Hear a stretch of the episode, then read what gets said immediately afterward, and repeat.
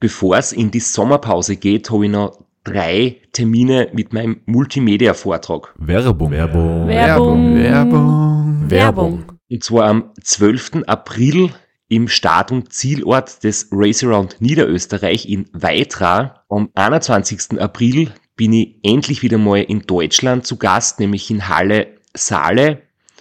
Und nach fünf Jahren Pause bin ich am 25.05. wieder in Kärnten. Und zwar in der Artbox in St. Gertraud bei Franschach. Es gibt ein paar Highlights vom Race Across America, Einblicke in meinen 24-Stunden-Rekord und natürlich ganz viel Anekdoten, teilweise auch sehr lustige, aus meinen beiden Teilnahmen beim Transcontinental Race.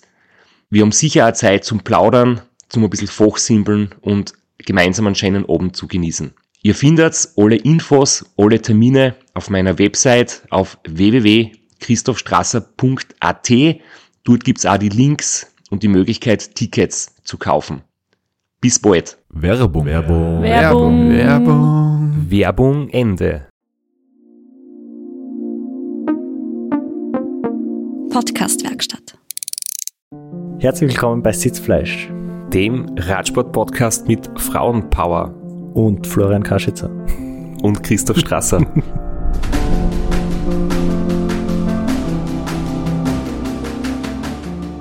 Trotz Florian Kraschitzer hätte es sagen können.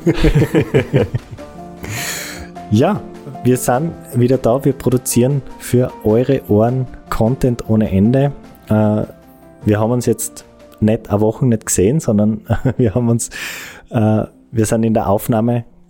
Wir haben gerade eine Folge beendet und nehmen schon die nächste auf. Deswegen gibt es jetzt wenig News und wenig Aktuelles von uns.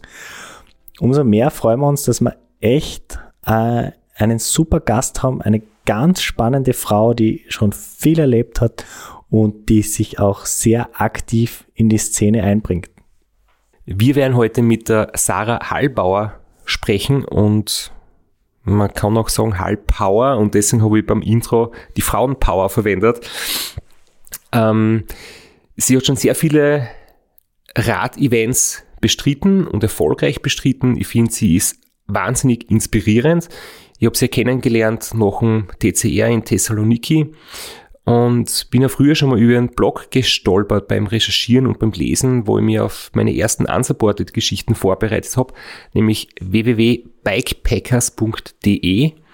Ähm, sehr große Leseempfehlung und warum wir auch mit dir heute sprechen, hat einen ganz anderen Grund, einen zusätzlichen Grund, weil sie nämlich etwas speziell für Frauen organisiert. Und der Flo hat in unserer Jahresabschlussfolge auch noch mit den Hinweis gegeben, dass wir uns freuen, wenn wir Vorschläge bekommen von inspirierenden Frauen, die über Radfahren was Spannendes erzählen können. Vorschläge für weibliche Gäste. Und da sind jetzt natürlich einige gekommen und für das möchte man mal Danke sagen. Ja, das heißt aber nicht, dass das aufhören soll. und äh, wir möchten auch ganz klar mit dem Mythos aufräumen, dass wir jetzt da eine Quotenfrau im Podcast haben, sondern sie sich wirklich ganz eindeutig durch eigene Leistung qualifiziert und wir wollen auch gern von ihr hören. Sie ist zwar ultra lange, richtig große, prestigeträchtige Rennen äh, gefahren, hat die top gefinisht, und sie wird uns erzählen vom North Cape 4000 und vom TCR, das sie beides gefahren ist und äh, von ihrem Engagement in der Szene. Sie ist auch noch Race Across France gefahren und noch viele mehr, wobei wir haben nicht Zeit, über alle zu sprechen, weil sonst würde man länger aufnehmen müssen.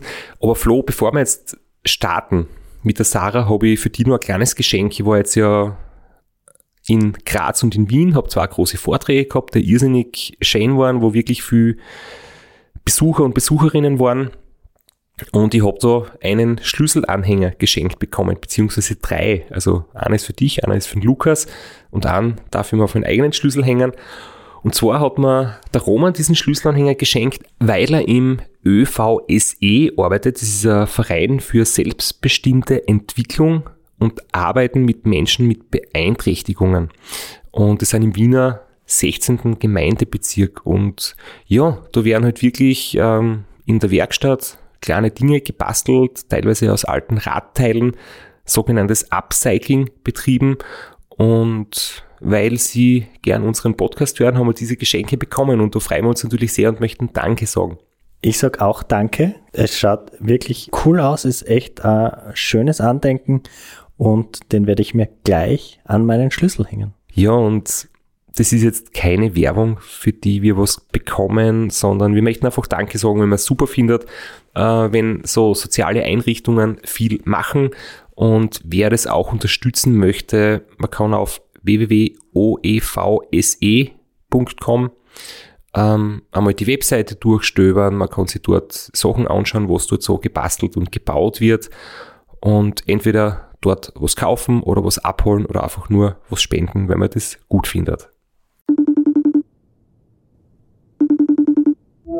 So, unsere Leitung nach Bad Tölz steht. Ist immer ein bisschen eine Challenge da in der deutschen Provinz mit der Internetverbindung. Nein. Aber herzlich willkommen, Sarah, dass du dir die Zeit genommen hast, heute mit uns äh, ein bisschen zu quatschen. Wir freuen uns sehr und ja, legen wir gleich los. Ja, Straps und Flo, danke für die Einladung. Ich freue mich, dass ich da bin. Ihr liebe Sarah, ich muss mich sozusagen gleich am Anfang da ein bisschen entschuldigen, weil wie wir uns kennengelernt haben, unter Anführungszeichen, sind wir in Thessaloniki bei der finnischen Party vom Transcontinental Race gewesen und ich weiß noch, wir sitzen dort und plaudern irgendwie und ich glaube, ich habe mein Bier schon gehabt und du hast auf deins noch gewartet oder so irgendwie. Und ich habe nicht genau gewusst, wer mir da gegenüber sitzt und erst irgendwann ein paar Wochen später, da habe ich dann von dir auf Instagram Fotos oder Videos gesehen und ich habe mir dann gedacht, ma, jetzt fällt mir erst ein, ich bin doch mit dir gemeinsam da in Thessaloniki gesessen und erst im Nachhinein habe ich verstanden, dass du das bist. Wobei aber dazu sagen muss, dass ich auf deinem Blog vieles gelesen habe in meiner TCR-Vorbereitung und ja, äh, jetzt an dieser Stelle sehen wir uns wieder. Ja, ich freue mich voll. Also erstmal äh, danke für das Kompliment, dass du dich quasi auch über meinen Blog vorbereitet hast. Ja, das fand ich super. Aber in Thessaloniki war das nämlich so, dass ich ja die letzte in der Schlange war zum Finisher-Bier. Und als ich dann endlich vorne am Zapfhahn stand, da war das Bier leider alle. Und deshalb war ich bei dir, als ich dann bei dir, als ich bei dir am Tisch stand, Straps, war ich dann natürlich eher so ein bisschen von der Stimmung so ein bisschen gedrückt, dass, äh, dass ich halt als, ja, eine der wenigen Frauen, die da irgendwie angekommen sind in der Zeit, dass ich halt kein, kein Bier mehr gekriegt habe. Das fand ich dann ein bisschen traurig, muss ich sagen. Ja, ja. ja. Aber war, war trotzdem eine total schöne Finisher-Party. Also war trotzdem sehr nett, ja. Jetzt sind wir schon äh, fast äh, ganz aktuell in, in, in deiner Karriere, schon fast am Ende. Wir haben deinen Blog schon erwähnt. Wir haben schon dein TCR-Finish erwähnt. Aber ich beginne ja immer gern am Anfang und meine klassische Frage ist, wie bist du überhaupt äh, zum Radsport allgemein und zum Ultra Radsport im Speziellen gekommen und äh, was hat dich dann motiviert, dich so für dein erstes Rennen anzumelden? Also zum Radsport bin ich eigentlich ganz, ganz spät gekommen. Also ich bin jetzt 43 Jahre alt und mit 39 hatte ich dann irgendwann mal die Idee, dass ich aus meinem Berufsleben als Marketingchefin von Bergzeit ähm, eine kleine Pause einlegen wollte. Ich wollte zu meinem 40. Geburtstag ein Sabbatical machen und habe eigentlich geplant gehabt, die Great Divide Mountainbike Route zu fahren. Die kennt man mittlerweile ja auch. Das ist eine ganz lange Gravel-Strecke, die geht von Kanada ähm, runter an die mexikanische Grenze. Und das habe ich mir ausgedacht ähm, als, als ja, vierwöchige oder sechswöchige Auszeit. Und das war im Jahr 2020, als dann Corona kam. Und damit sind irgendwie alle meine ähm, quasi großen Pläne für dieses Sabbatical ins Wasser gefallen. Und anstatt dieser Great Divide Mountainbike Route habe ich dann eben mitten im Lockdown die Bikepacking Trans Germany gemacht. Also ich bin dann quasi anstatt einmal durch die USA, bin ich einmal im Lockdown durch Deutschland gefahren. Und das war dann mein persönlicher Start in das Ultracycling oder in das Bikepacking, weil als ich von dieser Reise zurückkam, war dann irgendwie klar, hey, ich habe das in 14 Tagen echt locker geschafft, auf MCB echt also auf echten MTB-Trails durch Deutschland zu, mich zu ackern und draußen zu pennen, weil damals waren ja alle Hotels und Campingplätze noch zu. Ähm, und ich fand das, die Erfahrung fand ich so geil, dass ich dann ein Jahr später das Nordcup gefahren bin und dann ging das halt immer so weiter. Und ähm, ja, das war so ein bisschen einmal Blut geleckt und dabei geblieben. Du bist mir jetzt sicher nicht böse, wenn ich sage, beim Mann hätte man gesagt, Midlife Crisis. War es bei dir so ähnlich? Oder warum genau zum, zum 40er oder? Ja, ich habe das eigentlich schon ganz lang gemacht. Weißt, ich habe klassisch BWL studiert und habe dann mit 24 angefangen zu arbeiten. Ich hatte dann verschiedene Positionen, noch recht mit viel Verantwortung und 30 Leuten im Team. Und irgendwie denkt man sich so, hey, wenn ich jetzt mit in meinem Leben nochmal sportlich was reißen will, oder halt was heißt was reißen will, aber wenn ich halt irgendwie so ein großes Ziel habe und so einen großen Traum habe, dann kann ich nicht warten, bis ich 60 bin. Weißt mit 60 fahre ich halt nicht mehr irgendwie durch die USA, sondern da muss ich halt gucken, dass ich halt irgendwie das noch zu einem Zeitpunkt mache, wo ich halt auch ja noch vom, vom körperlichen her in der Lage bin, das zu machen, weil ich komme ja jetzt nicht wie ihr Herrschaften, ich bin ja jetzt kein Profi, ja, ich komme eigentlich vom Reitsport ich habe früher geraucht und ähm, dachte halt dann so, hey, also dann muss ich doch irgendwann mal anfangen. Äh du schreibst auf dem Blog, dass aus der Great Divide die Germany Divide geworden ist. Ist das eine Route, die vorgegeben ist oder etwas, das du dir selber ausgedacht hast? Ich habe dann recherchiert, ähm, was denn ein äh, innerdeutsches Äquivalent zur Great Divide Mountainbike Route in den USA sein könnte. Und ich bin dann witzigerweise auf das Event Bikepacking Trans Germany gekommen. Und das ist eigentlich ein Event, was früher in Deutschland regelmäßig im Sommer stattgefunden hat. Das wurde vom Achim veranstaltet. Und das ist eben auch ein klassisches Bikepacking-Event, was man innerhalb von 14 Tagen absolvieren sollte. Und ich habe den Achim dann eben angeschrieben und geschrieben, hey, hör mal, ähm, ich würde dein Event total gerne nachfahren, kannst du mir den GPX-Tracks schicken? Weil ich bin jetzt quasi im, im Mai äh, und dein Event ist erst im Sommer, das fällt dies Jahr eh aus wegen Corona. Äh, kannst du mir den Track schicken? Und der hat dann geschrieben, ja klar, ich schicke dir den Track, wir müssen den anpassen, weil das Bikepacking Trans Germany geht normalerweise durch Tschechien auch in Teilen. Und ich war dann quasi äh, der Probefahrer und habe dann ähm, diese Route einmal für ihn nachgefahren, weil er die Routen eben ein bisschen abändern musste, weil das ja dann innerdeutsch war. Und das war dann für mich eigentlich cool, weil ich habe von ihm den Jack gekriegt und er hat von, von mir und vom Axel ähm, quasi ein Feedback gekriegt, ähm, ob die Routen, die er dann neu geplant hat, ob die gut waren oder nicht. Hast du ein bisschen eine Fahrraderfahrung schon gehabt oder bist du da jetzt komplett äh, im Mai gefahren und hast im Februar ein Fahrrad gekauft und das erste Mal am Fahrrad gesessen? Wie viel Zeit, wie viel Vorbereitungszeit hast du gehabt? Ja, bei mir war das so, ähm, ich komme ja eigentlich vom Reiten ursprünglich. Das heißt, ich hatte einfach gar keine Zeit, so richtig äh, mich mit dem Radeln zu beschäftigen, weil Reitsport ist extrem zeitaufwendig, wenn man ein eigenes Pferd hat. Und ich hatte dann halt, zwei Sachen sind in meinem Leben passiert. Zum einen, ähm, mein Pferd hat das Zeitliche gesegnet. Also der arme Kerl ist an Alters, äh, quasi an Alterskrankheit gestorben. Und ich selber hatte den Skitourenunfall. Und bei dem Skitourenunfall habe ich mir den Knöchel gebrochen und dann durfte ich ein halbes Jahr lang keinen Sport machen und ich habe dann zum Geburtstag eine Zwift-Rolle geschenkt, also eine, eine Taxrolle geschenkt gekriegt und bin bei Zwift eingestiegen. Und ich durfte ein halbes Jahr lang nichts anderes machen, als auf dieser Radlrolle fahren, weil das einfach das Gelenkschonendste für meinen Fußknöchel war. Und so bin ich eigentlich zum Radeln gekommen. Also dann habe ich dann langsam angefangen, mir die Ausdauer anzutrainieren und das war 2017. Und 2019 habe ich mir dann ein Rennrad neu gekauft und ich weiß noch, wie mir das geliefert worden ist und es hatte quasi ähm, Scheibenbremsen und eine DI2 und ich dachte noch so, und Felgen, also quasi Aerofelgen und ich dachte noch so, boah krass, jetzt habe ich so ein Profifahrrad. Das muss man ja auch fahren können. Weißt du, also ich denke mir jedes Mal, wenn einer irgendwie so ein teures Radl hat, so hey, geil, das, das, das muss man ja auch von der körperlichen Leistungsfähigkeit, das muss man ja auch fahren können. Also ich fand das total krass. Und ja, so bin ich dann halt langsam vom Reitsport auf den Radsport übergegangen. Du hast dann aber recht schnell die große Lust und die Freude gefunden, weil du schreibst über den Tuscany Trail, über Race Across France, über Veneto Gravel und so weiter. Wie ist es da so schnell gegangen, dass du gesagt hast, hey, du hast jetzt die Germany Divide gemacht, du hast jetzt irgendwie Blut geleckt, das Ganze ist eine große Begeisterung für dich aber es ist ja dann doch auch körperlich eine sehr, sehr große Herausforderung. Vor allem, wenn man dann doch recht viele so lange Touren in recht kurzer Zeit macht. Ähm, ja, mein, meine Work-Life-Balance würde man das ja heute so schön sagen, überdacht. Ich habe dann äh, mich äh, 2021 selbstständig gemacht, nachdem ich vom Nordcup wieder zurückgekommen bin. Also ich hatte dann zweieinhalb Monate Sabbatical.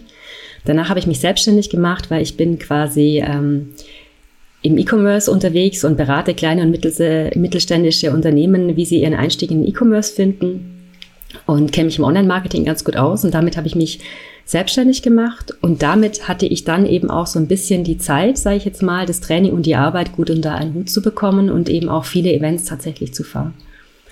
Und das waren für mich, so waren die letzten zwei Jahre eben in der Retrospektive natürlich total cool, weil ich einfach wahnsinnig viel gefahren bin und halt einfach im Sommer halt ein bisschen mehr gefahren bin, aber was die Leute ja immer dann denken, ja, die Sarah fährt ja bloß nur Radl, also stimmt halt so auch nicht. Im Winter zum Beispiel oder jetzt in den Monaten sitze ich halt extrem viel am Schreibtisch, zum Beispiel auch am Samstag und am Sonntag und arbeite da halt quasi dreimal so viel wie jetzt, äh, jetzt zum Beispiel im August. Muss man ja auch sehen, weil gerade als Selbstständiger hat man da natürlich auch ein bisschen mehr Druck ähm, ja, für sein Einkommen, was halt nicht immer sicher ist, da ein bisschen vorzusorgen. Und ich bin damit halt persönlich sehr zufrieden, weil ich damit halt einfach ja, ähm, das Radeln in mein Leben perfekt integrieren kann nach de, dieser Germany Divide, das jetzt nicht äh, despektierlich gemeint, aber das war im Abenteuermodus, äh, bist du dann gleich zum ganz langen North Cape 4000 oder hast du dazwischen irgend, äh, irgend kleinere, unter Anführungszeichen, Vorbereitungsrennen gemacht? Also das war so, ich bin dann im Mai nach Pfingsten äh, von, ähm, vom Bikepacking Trans Germany wieder heimgekommen und dann war ja da der Sommer und es war wieder eigentlich ein relativ entspannter Sommer, der erste Sommer im Corona-Jahr. Und dann war aber das Deprimierende, dass eben im Dezember ja der zweite Lockdown losging. Und dieser zweite Lockdown, den fand ich persönlich total, also echt total blöd. Und auf diesen Lockdown hat ja jeder so ein bisschen anders reagiert, weißt? Also manche haben dann halt einfach die totale Krise kriegt daheim und ich habe dann irgendwie das, die Anmeldung zum Nordcup gesehen und habe dann gedacht, so Leute, mir reicht's. Also wenn ich nicht was verändere, wenn dann jetzt, ja, und habe mich dann im Dezember zu diesem Nordcup angemeldet und war damals natürlich noch total, ähm, Gott, keine Ahnung, ob das klappt. Ich meine, das sind 4500 Kilometer und vor allen Dingen war es halt die Ostroute, also da geht's halt durch Slowenien und die Slowakei und Polen und überall da, wo ich halt noch nie war und um Gottes Willen, ich musste alleine halt hoch. Und ich habe mich da halt einfach angemeldet und habe gedacht, ja, scheiß drauf. Ich meine, wenn es halt nicht klappt, klappt es halt nicht und wenn es halt klappt, dann ist ja super. Und um mich auf dieses äh, Nordcup vorzubereiten, habe ich dann angefangen, verschiedenste Bikepacking-Events zu machen. Und da war dann der Tuscany Trail auf Gravel halt dabei. Das war quasi so das erste Event, ähm, wo ich überhaupt mitgefahren bin. Und die anderen Events waren eigentlich alles die Privés die äh, von den, vom Münchner ARA München Club quasi veranstaltet werden. Das sind diese klassischen Privés, die man braucht, um sich auf dieses große, all vierjährige Privé Paris Presse Paris äh, vorzubereiten. Und so kam es dann, dass ich ein paar kleinere Events gefahren bin, um dann aber eigentlich das Nordcup in Angriff zu nehmen. Werbung. Werbung. Werbung. Werbung. Werbung. Du bist jetzt so lang im Spitzensport drinnen und tätig und irgendwann ist das Training nicht, also nicht ausgereizt, es geht immer mehr, aber irgendwann muss man anfangen, an Stellschrauben zu drehen, die man nicht so auf dem ersten Blick im Kopf hat. Und eine davon, äh, eine wichtige und eine, die oft übersehen wird, ist einfach die Regeneration. Und da gehört es dazu, dass man wirklich einen guten Schlaf hat. Ja, ich weiß ganz genau, wie das ist, wenn man sehr wenig schlaft oder wenn man sehr schlecht schlaft. Und ich muss auch sagen, jetzt im, im Alltag ist bei mir oft so, dass ich ein bisschen mehr schlafen sollte. Das weiß ich ja. Aber nicht, weil ich so super Radlfahrer bin und mit wenig Schlaf auskommen kann, wenn es sein muss, sondern weil ich manchmal ein bisschen schlecht organisiert bin. Und ja, ich merke dann einfach, dass ich in der Früh ein bisschen Probleme habe, wenn ich früher aufstehen muss. Oft geht es ja gar nicht so um, um die Länge des Schlafs, da wird ja viel debattiert und gestritten, aber es geht hauptsächlich um die Qualität des Schlafs, weil ein qualitätsvoller Sechs-Stunden-Schlaf kann genauso erholend sein wie ein schlechter äh, oder sogar noch erholender als ein schlechter Neun-Stunden-Schlaf. Und genau da kommt unser heutiger äh, Werbepartner ins Spiel und äh, äh die Kooperation ist schon lange angekündigt und wir haben ganz heiß gewartet, bis das Paket endlich kommt. Jetzt können wir endlich einmal einen Erfahrungsbericht abgeben. Ja, ich muss sagen, ich habe das äh, bekommen, ich habe es ausgepackt, war am Anfang ähm, überrascht, dass das so ein großes Teil ist eigentlich, wobei in Wirklichkeit ist es gar nicht groß, es ist wie eine Matratzenauflage, auch ganz dünn. Das spannt man über die Matratzen drüber und dann gibt's da Schläuche, wo quasi gewärmtes oder gekühltes Wasser durchfließt und, und neben dem Bett steht halt so ein Behälter mit einer Pumpe, die absolut geräuschlos ist. Man hört wirklich gar nichts und der reguliert quasi die Temperatur und, und schickt dem warmes oder kühles Wasser durch den Kreislauf und das Coole ist, dass damit die Temperatur geregelt wird. Das heißt, es kann sein, dass es im Bett ein bisschen geheizt wird oder gekühlt wird, je nach Schlafphase, je nach Außentemperatur. Man kann auch seine persönlichen Vorlieben einstellen und ich muss wirklich sagen, dass ich seitdem wahnsinnig gut schlafe. Nach wie vor nicht mehr, weil sich das schwierig ausgeht momentan, wenn wir die ganze Zeit im Podcaststudio sitzen. Aber ich muss echt sagen, man hat in der Früh ein komplett anderes Gefühl. Und was auch cool ist, es sind Messsensoren verarbeitet. Das heißt, ohne dass man sich jetzt irgendwas um, um die Hand oder um die Brust oder irgendwas sonst herumschnallt, hast du in der Früh eine komplette Auswertung vom Schlafzyklus, von deinen Schlafdaten. Wie lange warst du in der REM-Phase? Wie lange warst du in der Tiefschlafphase? Ich muss sagen, ich finde es echt cool und es verbessert meine Schlafqualität. Ich kann super regenerieren nach dem Training und ich bin ja in der Mütze super fit zum Podcasten.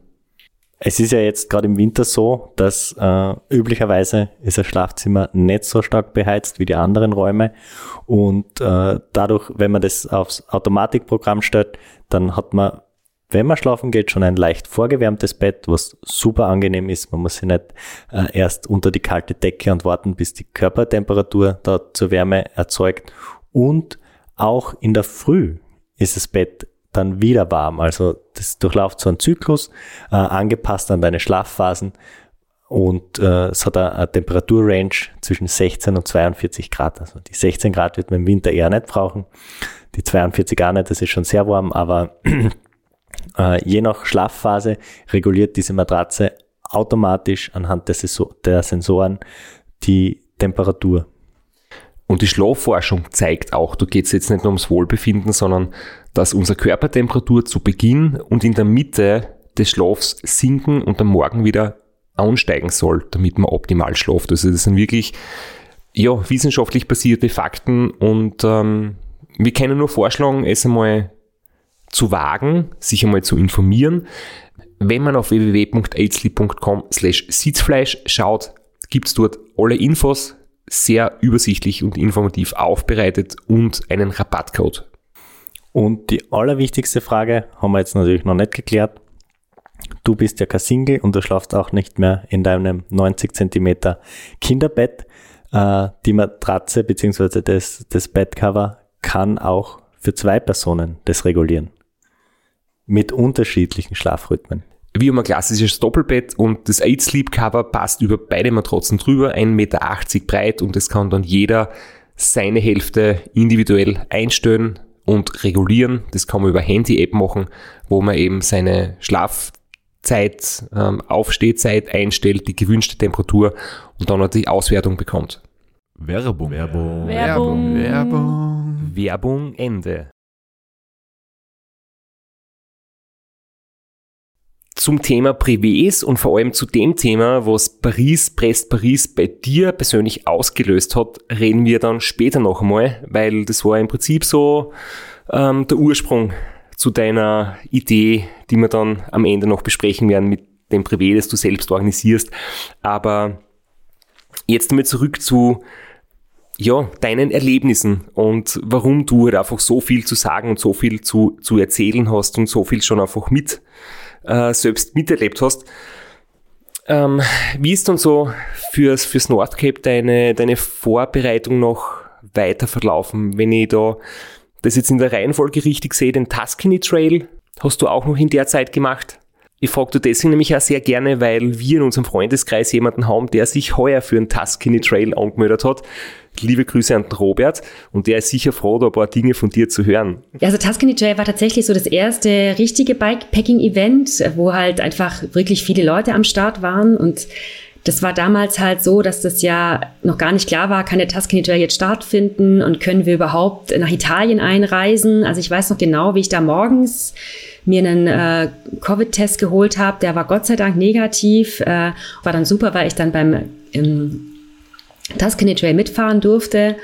Und was beim Tuscany Trail halt wirklich total schön war, als Einstieg in das ganze Ultracycling oder in das Bikepacking, dass das halt von der Atmosphäre relativ entspannt war. Also das war jetzt nicht so, dass da jeder einen Tracker kriegt und dass du dann gleich komplett gedotwatcht bist und eine Rangliste hast, sondern dieses Tuscany Trail Event ist halt schon eher ein Event, wo du ähm, ja, wo halt die gute Laune der Toskana so ein bisschen auf dich überschlägt. Ich fand das ganz angenehm so als Einstieg. Dass es nicht ganz so ambitioniert wird zwar wie zum Beispiel so ein Transcontinental oder dann halt das Nordcup.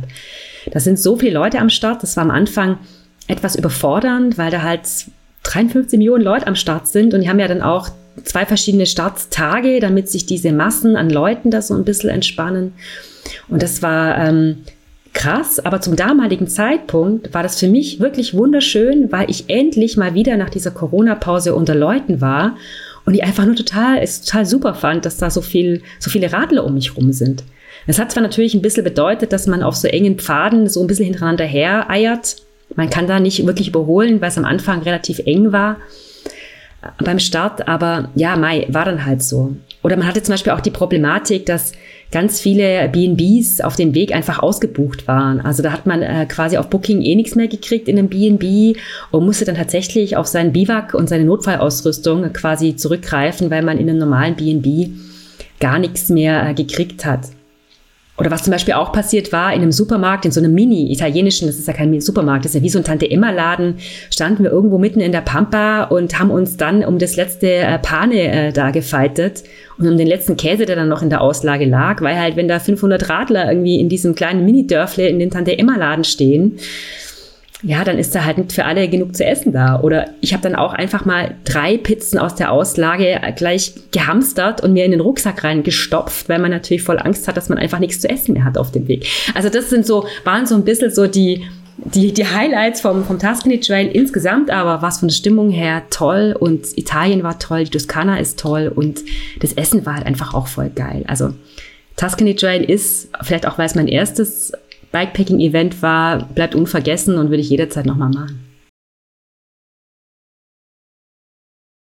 Ich wollte gerade fragen, wie das war mit Essen einkaufen, weil meine Italien-Erfahrungen sind auch grundsätzlich super schön. Aber es ist ja dann so, dass doch zu Mittag oder so irgendwie jeder mal gern zusperrt oder nicht jedes Geschäft offen hat.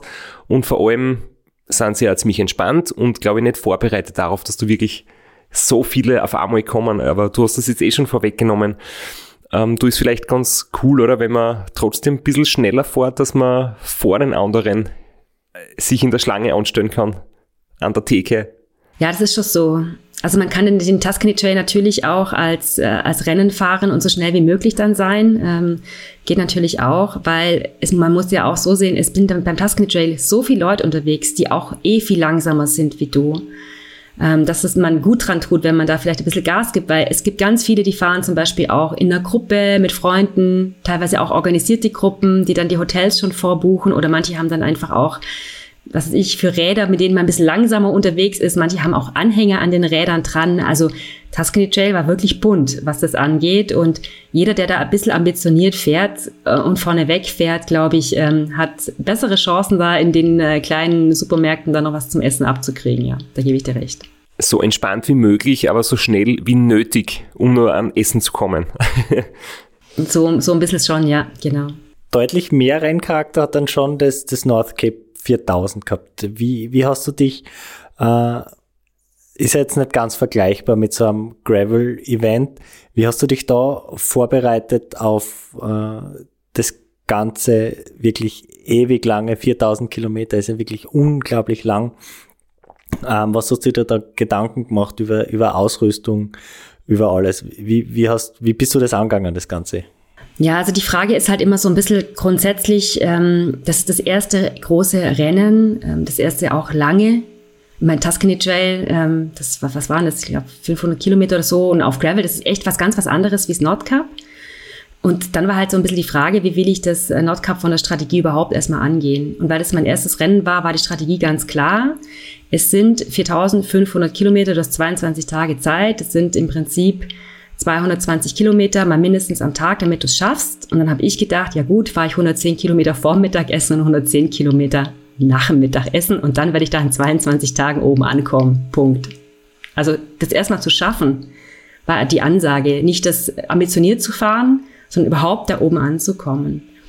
Und das Zweite war, dass ich es einfach niemandem erzählt habe. Ich habe das einem Menschen aus meinem Radiclub erzählt, der hat mich angeguckt wie ein Auto und hat gesagt, Sarah, das schaffst du ja nie, willst du das machen? Weil, wie fährt man denn 4500 Kilometer? Dann sage ich so, ja, ich weiß auch nicht, ich werde es aber auf jeden Fall mal versuchen. Und nachdem der mich so ein bisschen so entmutigt hat, habe ich es einfach niemandem erzählt. Und das war super, weil dann war einfach keine Erwartungshaltung auf mir. Ich wusste, es schaut mir keiner zu, weil es keiner weiß. Und damit war ich eh total entspannt und habe dann gesagt, ja cool, ich fahre so weit wie ich komme und dann werde ich schon sehen, wo ich lande. Und das war für mich eine perfekte Strategie, weil es mich seelisch und moralisch erstmal total entspannt hat. Also es ist kein Druck. Es gab keinen Druck auf mir. Ich habe gesagt, ich versuche das und dann ist gut. Und dann war die Vorbereitung die, dass ich ähm, einfach einen Trainingsplan hatte. Also ich wusste schon, bei mir liegt es eher nicht am Kopf, bei mir liegt es eher halt an der, ja, an der körperlichen Fähigkeit, das zu schaffen.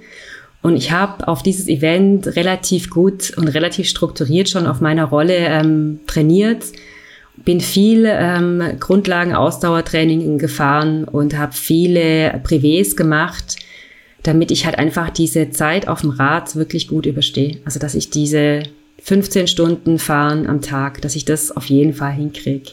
Und da haben mir eben auch wieder die Privés äh, geholfen, dass ich da bei Nacht fahre, dass ich da im Regen fahre und vor allen Dingen, dass ich in der Lage bin, das Radl technisch zu beherrschen. Also quasi Platten richten, Kettenriss richten, ähm, dass ich quasi diese Technikthemen gut auf die Reihe kriege. Das war das, das Wichtigste. Weil du vorher das beschrieben hast, wie es dir damit gegangen ist, dass du herumerzählt hast, dass Leute das gewusst haben, dass du dort starten wirst und dass das für dich dann eine schwierige Situation war. Du wirst gefragt, ob du das wirklich schaffen wirst und, und wie sollst du das bloß machen und dass das für dich unangenehm war. Ich verstehe jetzt langsam, dass es bei, bei vielen unsupported Trainern einfach keine Startliste gibt auf der Website, weil also wir kennen das jetzt so, Race Across America, du siehst du ab November, wer sich anmeldet und jeder ist immer ganz neugierig, wer wird der Nächste sein, der startet und, und wer gibt's offiziell bekannt und du weißt halt ein halbes Jahr vorher, wer wird teilnehmen, was natürlich cool ist, wenn du das als Rennen siehst und du wirst wissen, wie gut ist die Competition und wer ist aller dabei von den Besten. Aber ich war schon von Veranstaltern gehört, sie, sie dürfen aus Datenschutzgründen nicht veröffentlichen, wer teilnimmt oder um die Teilnehmer irgendwie auch zu schützen. Ähm, und schon langsam verstehe ich auch diese Sichtweise. Ähm, Gerade wie du sagst, äh, es hat dich belastet, dass das Leute gewusst haben. Und ich habe auch schon Geschichten gehört, dass es für manche mit dem Arbeitgeber irgendwie schwierig war, dass der das vielleicht nicht unbedingt wissen sollte, dass man dort dabei ist oder wofür der Urlaub drauf geht. Also echt interessant, ja. Also ich finde es total wichtig, dass man da auch drüber redet, weil zum Beispiel, weißt, dieses Jahr fahre ich das Unknown Race mit. Mm, einfach nur ein, ein, ein Rennen und es ist zum ersten Mal, dass ich kommuniziere, dass ich da mitfahre. Ansonsten war das immer so, dass die Leute das immer erst hinterher mitgekriegt haben, ach, die Sarah ist wieder unterwegs, weil sie auf Strava gesehen haben, dass ich irgendeinen Track hochgeladen habe. Weil ich hatte nie Bock, mich dieser Erwartungshaltung auszusetzen, dass alle Leute das da, da mir zuschauen und dass das alle wissen, ähm, das kriegt man dann schon hinterher mit, wo ich dann irgendwie stecke. Und ich fand das immer viel angenehmer, weil dann, dann muss ich keinem was beweisen. Dann, dann, dann mache ich, mach ich das nur für mich und nicht für die anderen, die da zuschauen. Und das entspannt mich extrem bei der Vorbereitung und bei allem. Und für die anderen ist es dann ja meinetwegen auch eine Überraschung. Das ist meine Strategie. Andere wiederum, die brauchen das ja, damit der Druck groß genug ist, dass sie da auch wirklich dran teilnehmen. Also das gibt ja das auch. Also, dass man sich dadurch eher motiviert fühlt. Bei mir ist es ganz anders, dass ich eben diesen Druck gar nicht haben will und das lieber ganz geheim mache. Und wenn ich dann da irgendwo bin und auf Strava mal wieder den Track hochgeladen habe am Abend, dann ist das okay, dann ist mir das wurscht, wer da dann zuguckt. Weil dann bin ich im Rennen, dann bin ich fokussiert, dann bin ich eigentlich überhaupt gar nicht bei Social Media mehr unterwegs. Also da hat ja, glaube ich, auch jeder seine Strategie, wie er mit den Leuten, die einem zuschauen, umgeht. Ja, ist schön, wirklich schön zu hören. Ich diese Sichtweise erst irgendwie später verstanden. Ich habe immer gedacht, hey, warum muss man da ein Geheimnis draus machen, was man jetzt irgendwie plant oder was man vorhat, aber es macht aus dieser Sichtweise absolut Sinn, ja. Erwartungshaltung unten halten, sich selbst überraschen. Aus meiner Sichtweise muss ich es halt im Vorfeld sagen.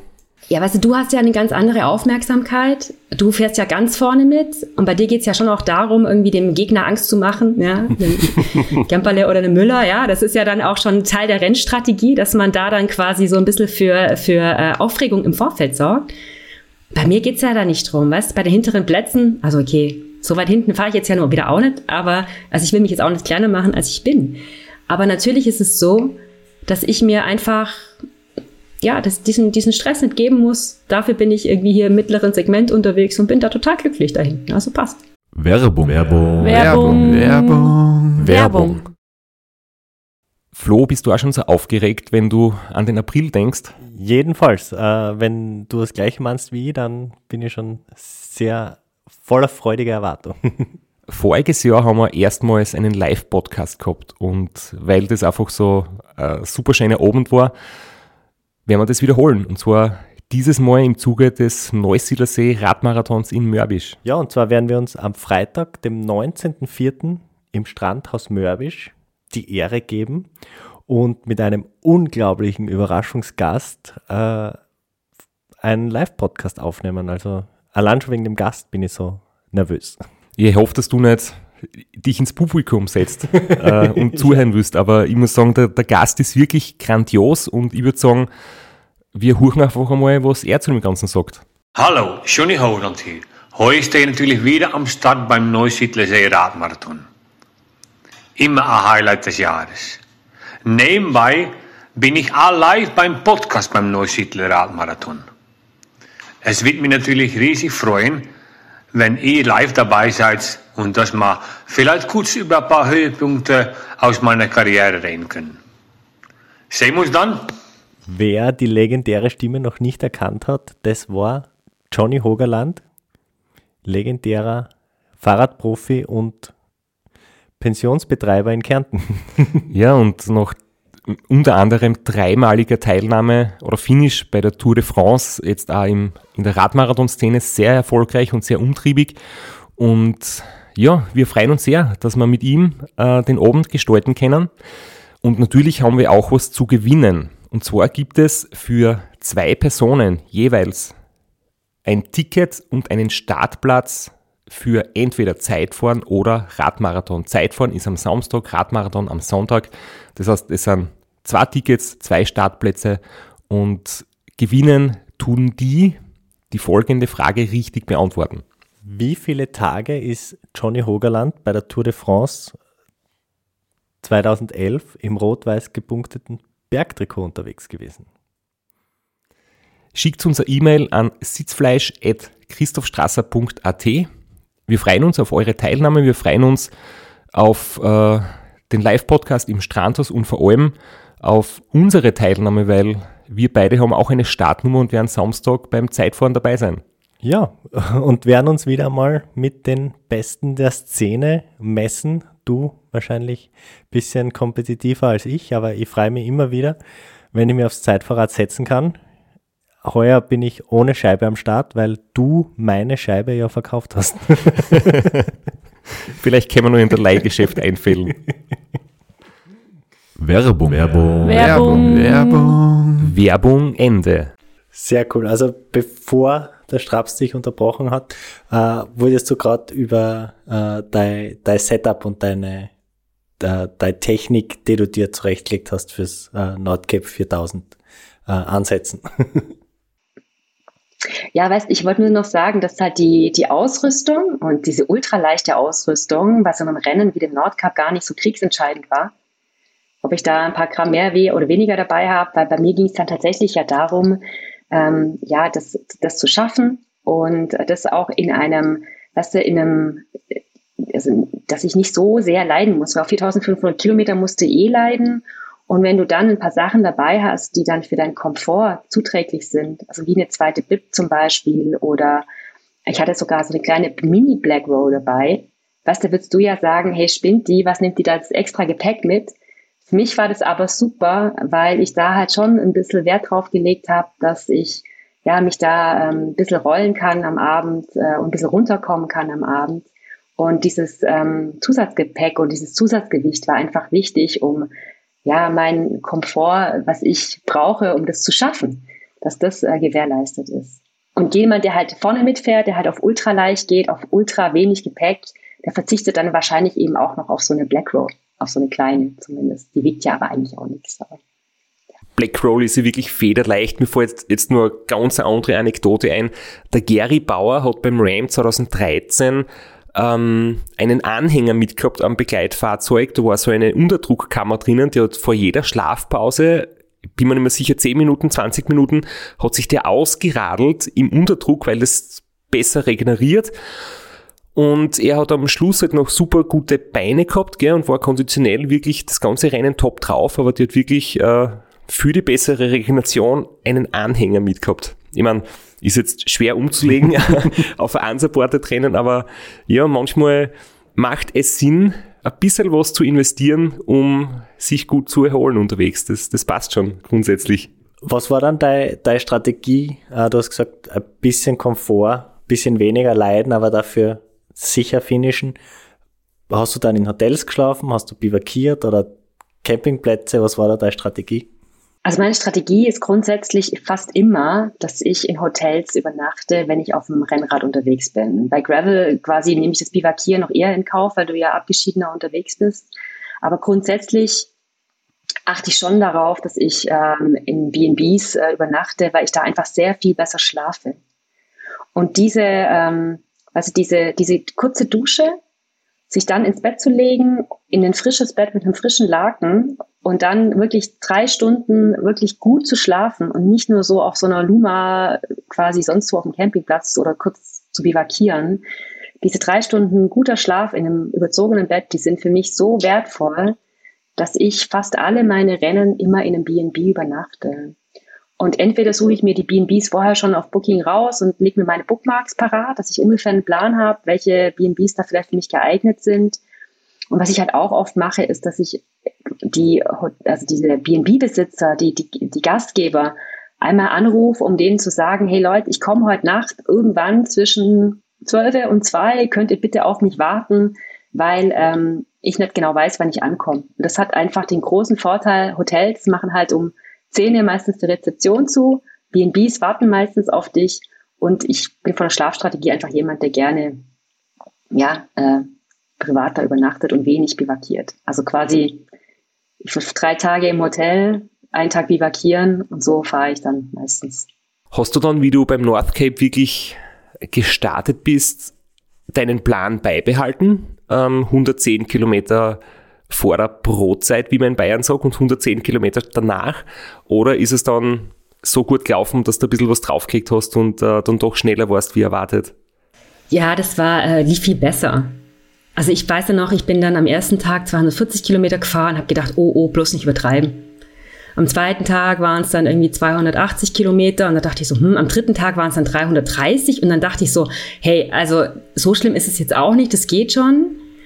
Und dann kam aber so am fünften Tag die Krise, weil am fünften Tag zum einen ist eine Teilnehmerin ja tödlich verunglückt. Das hat mich komplett zurückgeworfen. Da habe ich nach 150 Kilometern das Radl einfach stehen lassen, habe gesagt, naja, da muss ich jetzt erstmal drüber nachdenken. Und das zweite war, dass mein Reifen ja, ähm, die Reifenheber sind kaputt gegangen und dann konnte ich den, den Reifen nicht wechseln, weil die Reifenheber abgebrochen sind, weil ich hatte so billig Plastikteile irgendwie bei Amazon bestellt und das war natürlich ein Scheiß. und die sind niegelnagelneu, dann gleich beim Plattenrichten halt hergegangen und so. Also das war so ein Tag, fünfter Tag war die Krise und dann habe ich nach 150 Kilometern erstmal gesagt, hey, jetzt schlafen, essen und mich mal erholen und so bin ich dann immer im Schnitt dann 250 Kilometer dann insgesamt gefahren und ich war dann in 17 Tagen da. Aber ich habe mich dann eher mal selber überrascht, dass es das wirklich so gut gelaufen ist. Also am Anfang dachte ich noch so, um Gottes Willen bloß nicht übertreiben. Und dann dachte ich so, ja, ja, 280, 300 Kilometer am Tag geht eigentlich ja, ja dann schon. So, und im Schnitt waren es dann 250 Kilometer am Tag, weil ich an, an 17 Tagen war ich dann oben. Also für mich war das für mich war das super. Also weil das einfach so das erste Mal war und ich oben angekommen bin und es gar nicht glauben konnte, dass ich, dass ich da jetzt wirklich angekommen bin. Also es war echt mega, krass. Ich habe es geschafft. Super. Es ist ja die Besonderheit beim, beim North Cape, dass es eigentlich nicht äh, nur 4000 oder wie auch immer die aktuelle Strecke des Jahres gerade ist, sondern man muss ja dann noch mindestens 100 Kilometer für den Rückweg vom Nordkap selbst einzuplanen, weil dort keine Infrastruktur ist. Ja, genau. Da gibt es dann einen Bus. Und da muss man dann auch gucken, dass man, also entweder man fährt mit dem Fahrrad, klar. Aber bei uns war das ganz lustig, weil an dem Tag, wo ich angekommen bin, sind ganz viele andere Radler eingetrudelt und wir haben uns dann eben alle in diesen Bus äh, eingemietet, haben den Busfahrer überredet, dass er noch ein paar mehr Radl irgendwie mitnimmt, als er eigentlich hätte dürfen und sind dann wie in der siebten Klasse, die coolen sitzen hinten, sind wir dann irgendwie zusammen nach Alta gefahren und haben da dann eben nochmal zusammen was gegessen und hatten da unsere private Finisher-Party, weil es ja oben am Nordkap, da ist ja nichts. Also da ist wirklich nichts. Du kommst da oben an und der Veranstalter drückt dich einmal, der Andrea, und sagt herzlichen Glückwunsch und dann war's das. Ja. Also das ist nicht so wie beim TCA, wo es dann noch eine Finisher-Party gibt, sondern da kannst du dann ja mit dem Bus halt heimfahren. So.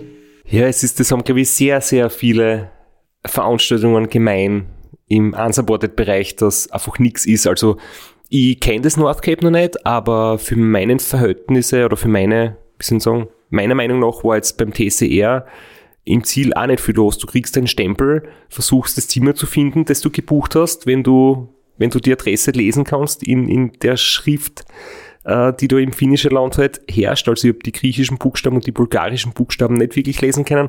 Und dann versuchst das Zimmer zu finden, gehst schlafen und das war's. Also, aber am North Cape geht halt nicht einmal das. Offensichtlich dafür ist es am North Cape äh, 24 Stunden hell. Wie ist es dort zum Fahren? Was macht es mit der Psyche, mit, mit der Laune, mit deinen Hormonen, irgendwie so das Schlafhormon, das nicht ausgeschüttet wird oder doch? Wie geht's einem da? Also ich fand es toll, weil die Nacht hat ja schon was Besonderes und ist eigentlich immer ein bisschen angsteinflößend. Also ich bin schon jemand, der ist mittlerweile, ich bin es gewohnt mittlerweile in der Nacht zu fahren. Es gibt ja mittlerweile auch ganz viele tolle Lampen und wenn man die Baustellenscheinwerfer dann ans Radl montiert, dann sieht man ja auch in der Nacht was. Also ist ja alles in Ordnung. Aber ich muss sagen, ich fahre trotzdem lieber im Hellen. Und ich persönlich fand es toll, weil es ist halt nachts um eins und es ist halt immer noch hell. Du musst nur ein bisschen aufpassen, weil du halt müde wirst und gar nicht richtig checkst, dass du müde bist.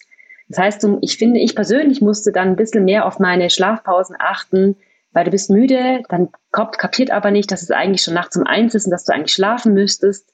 Und deshalb muss man schon, wenn man schläft, dann, oder wenn man eigentlich eine Pause macht, gucken, dass man da schläft. Und wenn man in den B&Bs ist, dann, die haben ja auch alle, oder die Hotels haben da ja auch alle richtige, richtig dicke Vorhänge damit wirklich die, das Licht draußen bleibt. Und das fand ich ganz gut, damit ich trotzdem körperlich zur Ruhe komme.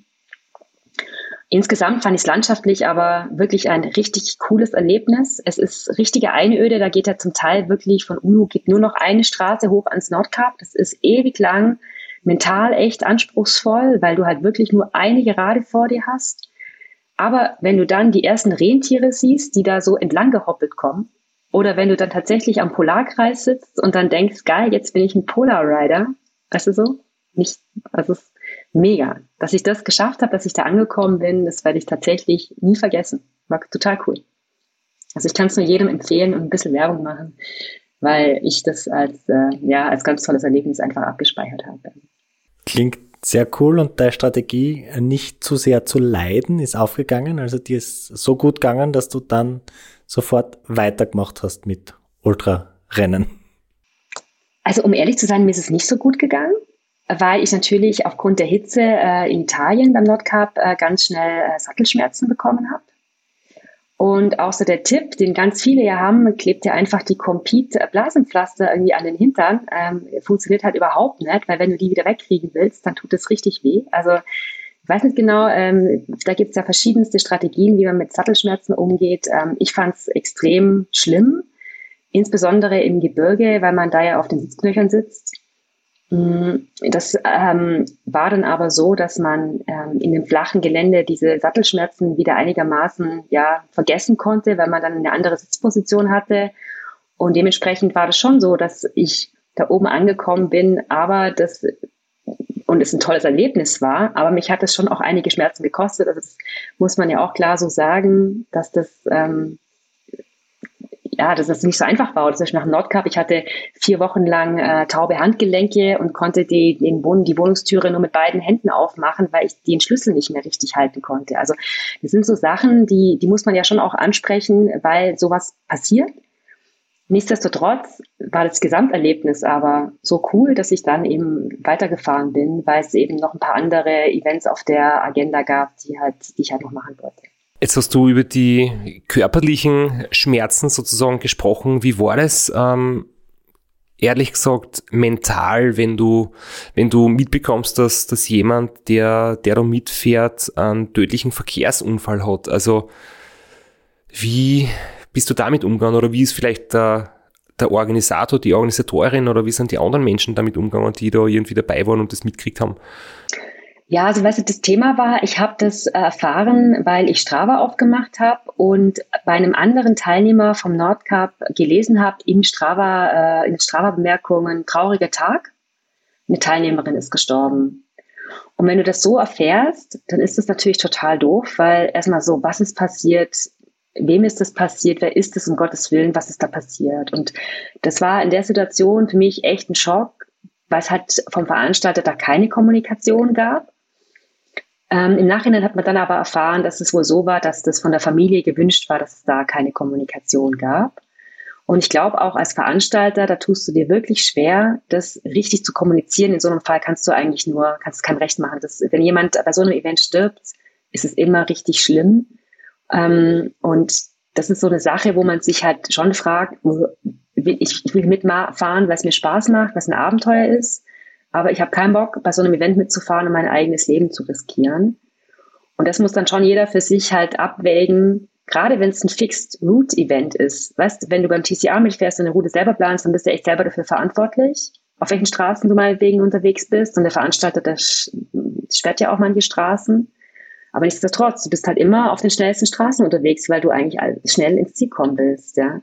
Und bei so einem Fixed Route Event wie beim Nordcup, da stellst du dir halt schon ab und zu die Frage, echt, auf der Straße soll ich jetzt unterwegs sein, weil es halt manchmal nicht geht, dass du halt auf den kleinen Radlwegen unterwegs bist, ja.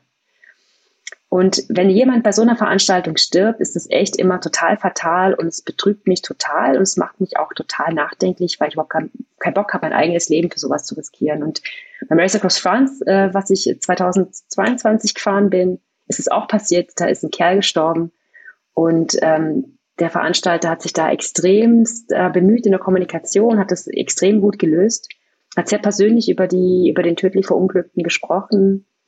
Da war das anders, aber da will ich eigentlich gar kein Urteil fällen, weil du steckst da ja nicht drin in, in dem, äh, in der Kommunikation mit der Familie und so. Also das finde ich extrem schwierig und da muss jeder selber entscheiden, wie weit er da gehen mag, ob er das riskieren will oder halt nicht für sich selber. Genau es, es löst nur die Diskussion aus nach den Sicherheitsaspekten. Ja? Also sowas wie Sicherheitsweste, zweites Licht, zweites Katzenauge zum Beispiel. Also das ist echt ein Thema, was, was auf die Agenda gehört. Auch das Thema Schlaf.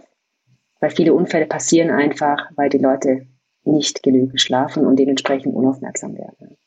Also war es ein Verkehrsunfall mit einem Fahrzeug? Genau, war ein Verkehrsunfall mit einem Fahrzeug. Und und ähm, beim North Cape gibt es jetzt ja die Regelung, dass man nicht unter einer gewissen Zeit finishen darf. Das heißt, man darf nicht zu schnell sein, weil ja der Veranstalter das möchte, quasi, dass es entschärft wird, dass es jetzt nicht die absolute, der absolute Wettkampf ist mit wenig Schlafen und schnell fahren. Ähm, ist es deshalb in den Jahren danach gekommen oder hat es die Regel damals auch schon gegeben, dass du quasi ein bisschen langsamer fahren musst, als du vielleicht könntest? Mhm, genau, die Regel ist erst danach gekommen. Also die war sicherlich ein Resultat aus dem, was da eben passiert ist und das hat der Veranstalter dann so entschieden. Und das ist so dadurch, dass ich nicht äh, ganz vorne dabei bin, tangiert mich ja nicht, ja. So, aber das ist ja für dich eher für dich eine Frage, weißt, ist es für dich dann überhaupt noch interessant, bei so einem Event mitzufahren, weil du fährst ja vorne mit. Du könntest ja weniger schlafen und das dann gewinnen, weißt. Das ist eher so die Frage an dich, ist es für dich dann auch ein attraktives Event, da mitzufahren, ja? Für jemanden wie mich spielt es keine Rolle, weil ich nicht schnell genug bin um, äh, das ist für mich, also ich schlafe drei bis vier Stunden, aber meine Geschwindigkeit am Tag ist so, dass ich das halt, ja, ich, heutzutage würde ich Nordcup vielleicht in 15 Tagen oder in 14 vielleicht schaffen, maximal.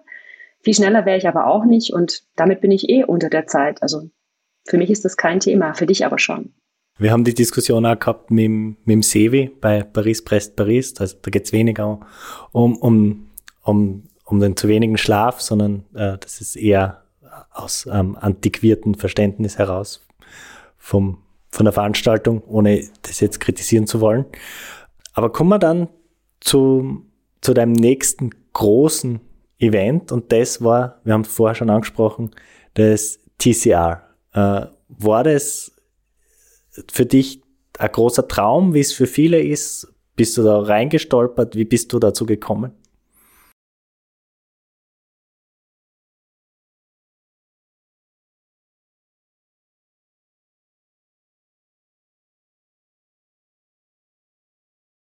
Also ich hatte mir das TCA angeguckt im gleichen Jahr, wo ich mir das Nordcup angeguckt habe. Und das TCA ist in dem Jahr, wo das Nordcup stattgefunden hat, 2021, da war eben kein TCA. Und ich bin ganz froh darum, dass ich eben zuerst diese Erfahrung vom Nordcup sammeln konnte, bevor ich mich ans TCA gemacht habe. Weil das TCA, was halt die, ja, das ganze Training dazu angeht, die Routenplanung angeht, echt nochmal eine Spur ambitionierter ist als das Nordcup. Ich selber wollte mir einfach den Traum erfüllen, dass ich einmal Europa von Süden nach Nord durchquere und einmal quasi von West nach Osten. Und das war einfach so für mich, hey cool, die zwei großen Dinger, die will ich auf jeden Fall fahren. Und dann bin ich so, was so meine Ultracycling-Ambitionen angeht, bin ich erstmal sehr zufrieden mit mir selber. Deshalb war das ein großer Traum. Und ich habe mich aufs TCA einfach wahnsinnig gut vorbereitet, also sowohl sportlich, also vom Training her war ich total strukturiert und war extrem fit, so fit wie ich noch nie war. Und war natürlich auch, was die Routenplanung angeht, war ich wirklich ähm, sehr, ähm, ja, was soll ich denn sagen, voll der Streber. Ja, ich war wirklich, ich habe mit vier Routenplanungstools geplant. Ich habe die alle total ähm, ganz dediziert mir angeguckt, wie ich fahren will, was am besten zu mir passt, unten rum, übers Gebirge, rechts, links rum, wie mache ich das am gescheitesten, habe da sehr viel Zeit investiert um das dann halt tatsächlich auch zu schaffen. Es sind dann natürlich trotzdem ganz viele Sachen, haben nicht so geklappt, wie ich es mir vorgestellt habe, aber ich bin ja da trotzdem gut angekommen und da war ich dann tatsächlich sehr glücklich drüber. Du schreibst auf deinem Blog Artikel zu Routenplanung, also du gibst Tipps und jetzt bin ich gerade hellhörig geworden. Du sagst, du hast vier verschiedene Tools verwendet zum Routenplanen. Ähm, bitte erzähl uns, wie du das gemacht hast, weil ich bin bisher auch noch nicht ganz draufgekommen, welche Tools die besten sind und wie man ähm, nicht, also wie man das schaffen kann, dass man nicht unabsichtlich wieder Gravel-Abschnitte einbaut, im, im Glauben, es ist eine Straße, ähm, wie man vielleicht doch die großen verkehrsreichen Straßen meidet und aber trotzdem auf Asphalt bleibt. Also bitte erklär mir, was ich noch dazulernen kann, weil ich habe sicher auch noch sehr viel Potenzial beim Routenplanen. Ja, das erste, was ich tatsächlich gemacht habe, war ähm, auf B-Router, B-Router, das ist ein, ein, auch ein Tool, was es gibt. Da gibt es so einen kleinen Kniff. Da kann man sich ähm, die Gravel-Abschnitte tatsächlich ähm, rausrechnen lassen. Und das habe ich als allererstes gemacht, um ein bisschen einen, einen Überblick zu kriegen ähm, über die, äh, über die, ja, ich wollte ja Straße fahren ähm, und habe dann eben diese Gravel-Abschnitte rausgerechnet. Das war so der allererste Schritt für die Grobplanung. Man muss aber ganz klar sagen, es gibt kein Tool, was dir halt in Albanien garantiert, dass du da nicht auf Gravel landest, weil kein Tool ist in Albanien safe zum Beispiel oder in Montenegro. Ja. Und das Gute ist ja, ich fahre mit SPD-Pedal und Mountainbike-Schuhe, Straps und ich bin nicht ganz so ähm, anti-Gravel wie jetzt du. Das war immer so witzig, weil immer, wenn ich den TCR-Podcast gehört habe, ja, oder und der Herr Müller oder der Straps übers Gravel schimpfen, dann habe ich da hinten gelacht und habe gedacht, ja, Mai, wir werden es mit den 32er Reifen ja schon überleben und den äh, quasi Mountainbike-Schuhen, die ich anhabe. Also ich fand das immer sehr unterhaltsam.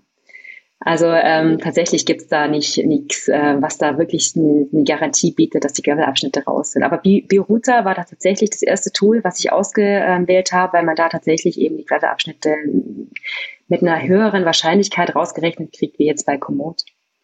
Das zweite Tool war dann tatsächlich Komoot, weil ich da ja die Durchschnittsgeschwindigkeit habe und ich selber meine Geschwindigkeit kenne und auch meine Steigungsgeschwindigkeit kenne und so einen besseren und ersten groben Anhaltsblick hatte, Überblick hatte, wie schnell ich denn sein werde. Das war für meine Etappenplanung wichtig und für mein Ziel, wie schnell kann ich sein.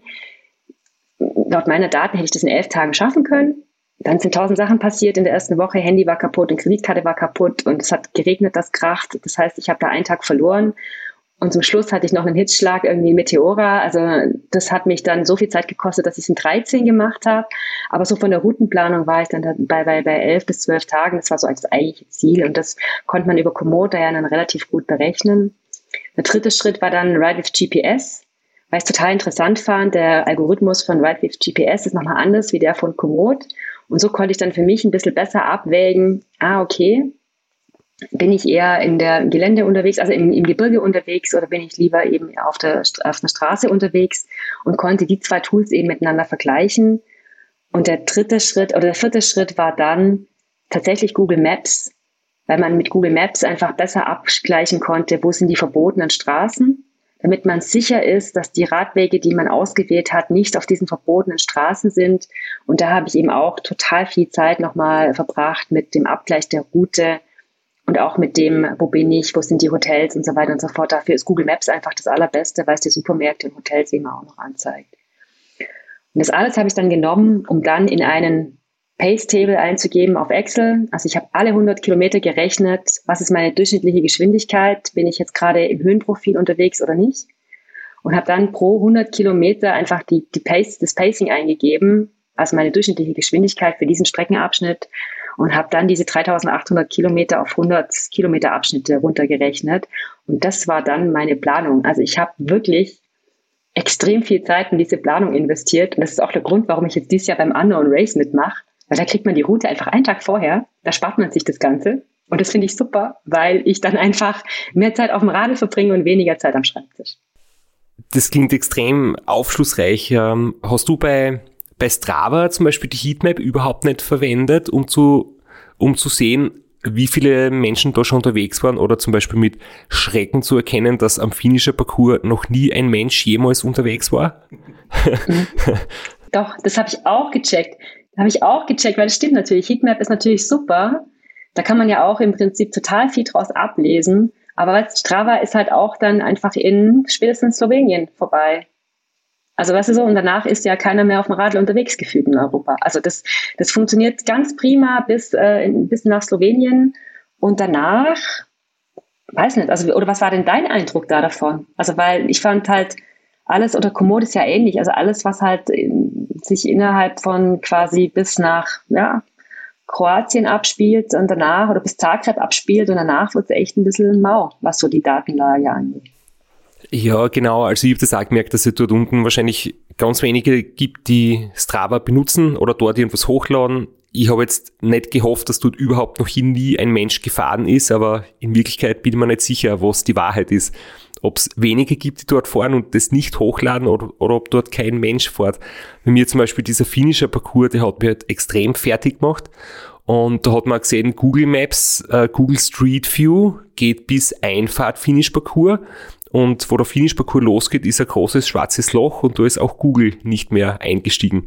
Und ja, irgendwie ist es, glaube ich, halt echt, wie du sagst, je nach Land unterschiedlich sinnvoll mit verschiedenen Tools zu arbeiten, weil Google Street View geht auch nur in gewissen Ländern, wahrscheinlich wegen rechtlichen ähm, genau Vorschriften oder irgendwie verboten. Ähm, in Bosnien zum Beispiel, glaube ich, gibt es keinen Google Street View und in Deutschland auch nicht. Und da muss man dann in jedem Land ein bisschen andere Tools verwenden.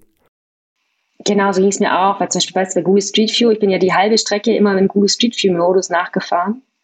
also teilweise habe ich auch dann Sachen erkannt, die ich vorher schon in Google Street View ja wirklich gesehen habe und habe dann, ah, den Supermarkt, den kenne ich von Google Street View.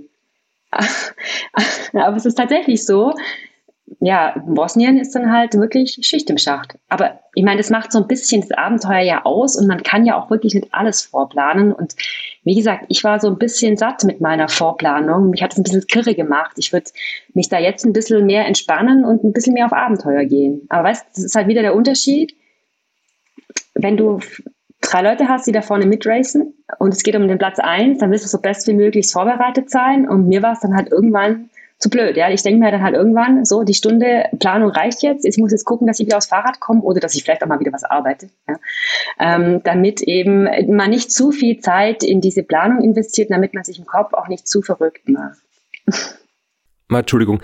Und da kommt ja noch was dazu, umso mehr man sich quasi das äh, die Route plant und das alles zurechtlegt, dann entsteht automatisch die Idealvorstellung im Kopf, wie soll das Rennen laufen, wie werde ich tun, wo werde ich schlafen, wo werde ich einkaufen und die Realität ist dann halt immer anders. Egal wie gut du planst, die Realität ist immer anders und wenn du so eine starke Wunschvorstellung hast oder Idealbild, dann wird es sehr oft irgendwie frustrierend. Deswegen mit einer gewissen Portion Unvoreingenommenheit reinzustarten, ist einfach auch die sinnvollere Strategie. Absolut. Also ich meine, was bei mir hat gleich am ersten Tag hat's nicht geklappt, weil ich dann ähm, in den Vogesen, wo wir ja drüber mussten, kurz vor Colmar, da, da war es dann Nacht, es war wirklich richtig kalt und ich musste dann quasi äh, die Abfahrt von diesem Berg, wo ich da war, von diesem Koll, einfach schieben, weil ich so müde geworden bin, dass ich einfach nicht mehr fahren wollte, weil es mir zu gefährlich war. Und damit war sie, quasi war dann gleich der erste Tag, ähm, lag ich gleich zurück, weil ähm, ja ich da halt einfach zu müde geworden bin. Oder zum Beispiel der, der zweite Tag, wo ich dann eigentlich bis nach Bellinzona fahren wollte und dann aber in Andermatt hängen geblieben bin, weil ich über den Gotthard in diesem strömenden Regen, äh, wo es dann teilweise Eis hatte oben, ähm, das habe ich gesagt, nee, das ist es mir jetzt nicht wert. Und dann ist mein Handy abgesoffen. Es war dann einfach zwei Tage lang. Tatsächlich war der Akku ähm, alle, weil das halt so nass geworden ist, trotz ähm, Plastikhülle dass ich das Handy nicht benutzen konnte. Und ja, ich fahre in St. Moritz halt auch nicht über den Pass ohne Handy, weil ich mir denke, hey, wenn was passiert, dann würde ich gerne Notruf absetzen können. Und das führt dann halt dazu, dass halt, ähm, ja, aus Plan A wird dann halt Plan B und aus Plan B wird dann halt Plan C. Aber Mai, so ist es dann halt. Ich kann es nicht ändern. Angekommen bin ich ja dann trotzdem und man muss da dann halt einfach sagen, ja, ich kann nichts verändern, ist halt gerade so, fahr mal halt einfach weiter. Und du hast hoffentlich auch nicht geplant, dass es ein finnische Bier gibt, oder? Weil da wäre der Plan wieder gescheitert. Weil die Bar nicht mehr hergegeben hat. Ja, wobei das war schon ein Downer. Also muss schon sagen, also da stand ich schon da und hab mal kurz, also das, weißt du, du bist so froh, wenn du da ankommst. Du hast so gekämpft wie eine Verrückte. Du hast die Hunde überlebt, du hast den Hitschlag überlebt. Hey, weißt, dann ist das ja auch nicht das TCA. Das ist ja dann total gesponsert von, von Apidura, von allen großen Marken. Und dann kriegt Sarah Halbauer, 43 Jahre, im Ziel nicht mal ein Bier. Ich fasse es nicht, echt nicht. Also ich fand das echt schon. Also ich nehme echt alles mit, auch den Albanien-Parcours. Okay, aber dafür hätte ich echt, ich finde, ich habe mir das Bier echt verdient und ich habe es dann nicht gekriegt. Das war schon ein harter Schlag. Ey. Ich hoffe, wir treffen uns wieder mal bei irgendwo am Start oder noch bei seinem Ziel und dann geht ein Bier auf mich, ganz, ganz sicher. Das verspreche ich dir jetzt auch als Dankeschön, dass du heute bei uns im Podcast bist. Ähm, aber generell, damit wir jetzt nicht zu viel übers TCR reden, weil da könnte man natürlich stundenlang drüber reden, ähm, es war für dich unterm Strich eine schöne Erfahrung und eine zufriedenstellende Erfahrung, weil ich habe mir schon Sorgen gemacht. Auf deinem Blog schreibst du nämlich nicht übers DCR und ich habe mir gedacht, hey, entweder ist es einfach zu viel und es ist schwierig, irgendwie das alles zu verarbeiten oder du hast irgendwie negative Erfahrungen und hast das vielleicht schon verdrängt oder willst nicht drüber schreiben. Nee, der Bericht steht einfach noch aus tatsächlich. Ich bin noch nicht dazu gekommen. Ich bin ins Italy Divide ja auch gefahren letztes Jahr und habe es als erste Frau gefinisht. Oder ich bin ja bei Paris-Brest, Paris auch mitgefahren. Ich bin schlichtweg und einfach noch nicht dazu gekommen. Ich muss aber auch dazu sagen, das TCR hat mich schon gefordert. Da bin ich schon nach diesem Albanien-Parcours war ich so ein bisschen, wow, ähm, das ist schon eine harte Nummer, uns da mit den Radeln da durchzuschicken da war ich schon ein bisschen sauer und habe da ein bisschen gebraucht. Ich habe aber auch viel gearbeitet jetzt nach diesem Radelsommer und bin deshalb einfach noch nicht dazu gekommen, diesen Bericht zu schreiben. Kommt aber noch. Sehr schön. Wir werden den sehr gespannt lesen. Wir haben eh schon mal verwiesen auf den, deinen Blog, wir werden das auch in den Shownotes machen. Äh, der Straps hat in der Vorbereitung eben oft zu mir gesagt, er hat äh, vor seinem ersten TCR da nachgelesen und sich Tipps geholt. Ähm, das kann man jedem empfehlen da draußen. Und äh, dann kommen wir jetzt, du hast das angesprochen, du bist Paris-Brest-Paris gefahren. Du hast dich dazu, wie das genau läuft, haben wir in einer eigenen Folge schon erklärt, über Brevets qualifiziert. Und aus dem ist äh, was ganz Spannendes entstanden. Ein reiner Brevet für Frauen und vielleicht kannst du uns da mal mitnehmen, wie bist du zu der Idee gekommen, wie hast du dich entschlossen, das zu organisieren und wann findet es statt und wo kann man sich anmelden? Genau, also das war so, dass ich ja zwei Wochen nach dem Transcontinental, da war ich gerade wieder zu Hause und habe mich dann sofort eigentlich wieder auf den Weg machen müssen nach Paris, weil zwei Wochen später war eben das äh, Brest, Paris-Brest-Event, das geht, also das Privé, das findet ja nur alle vier Jahre statt. Und man qualifiziert sich für Paris-Brest-Paris, indem man eben eine Privé-Serie vorab fährt. Und ähm, genau, ich habe mich da eben auch eben angemeldet gehabt, weil das für mich ja nach dem TCA auch wirklich eine ganz tolle Community-Veranstaltung ist. Mm, was total beeindruckend war, war, wenn man dieses Event fährt, dass man da als Frau so krass angefeuert wird. Wie viel Femme, wie viel Femme und alle Franzosen stehen auf der Straße und helfen ein. Ich fand, das war eines der coolsten Events, was ich jemals gemacht habe. Vor allen Dingen, weil ja die Leute einem helfen dürfen. Und das war so ein bisschen nach dem Transcontinental, war das für mich so ein bisschen, ja, Butter auf der Seele, weil beim Transcontinental ist man ja so krass alleine unterwegs und ist schon ein bisschen traurig, weil man ja auch keine Hilfe von anderen annehmen darf. Und beim bei Paris, Brest, Paris, da wird man einfach gefeiert und die Franzosen lieben den Radsport und die Stimmung ist so geil. Also es war richtig cool. Was ein Thema aber war, dass Paris, Brest, Paris tatsächlich eine Veranstaltung ist für ja, ältere weiße Herren ich nenne es jetzt einfach mal so.